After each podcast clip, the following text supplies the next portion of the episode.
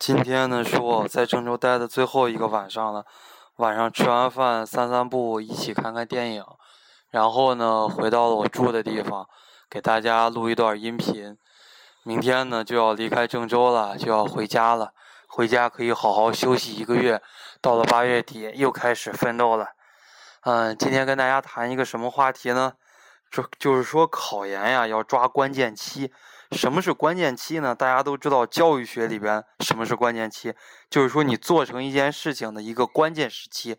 如果你过了这段时时期的话，你再怎么努力也很难做到一个很好的效果。教育学里边呢有一个经典的案例，什么案例呢？就是狼孩的故事。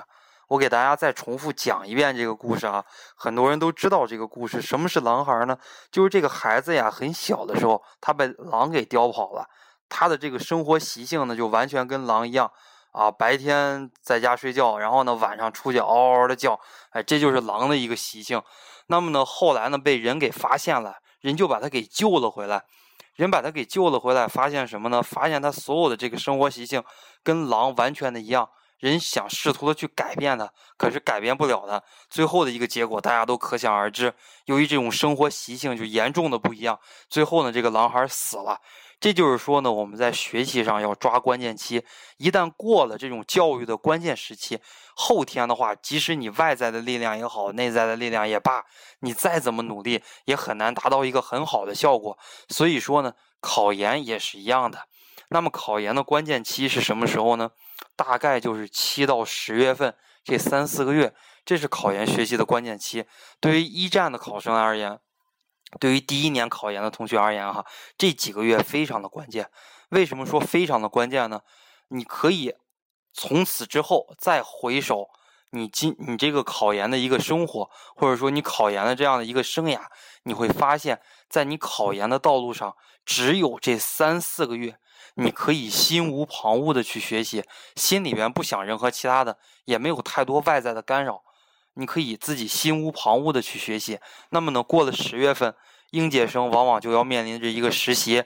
啊，很多学校要强制去实习，不实习不行。还有呢，你的男朋友也许跟你一届，他不工作了，哎，他也怂恿你啊，你不要工作了，不要考研了，你赶紧去工作吧。考上研以后怎么样？你不还得工作吗？哎，他会这样的去怂恿你。那你的家长呢？一看，哎呀，谁谁谁的孩子人家都工作了，那你也赶紧工作吧，不要考研了。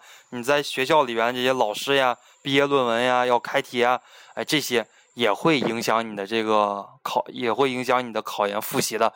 所以说呢，如果想考研考得好，就一定要抓关键期，七到十月份这四个月，就无论如何，你不能把心思放在其他的地方，啊，可以说你要把百分之百的心思都要集中在考研这一件事情上，你才有可能成功。到了十一二月份，其实我觉得到了最后的冲刺阶段，哎，大家我觉得都表现的都差不多。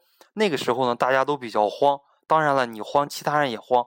可能女生的话，复习效率到了十一二月份就大打折扣了。拼的就是你一个七到十月份的一个基础，这个很关键的。所以说呢，考研要抓关键期。那么呢，今天这段语音就录到这儿，祝大家晚安。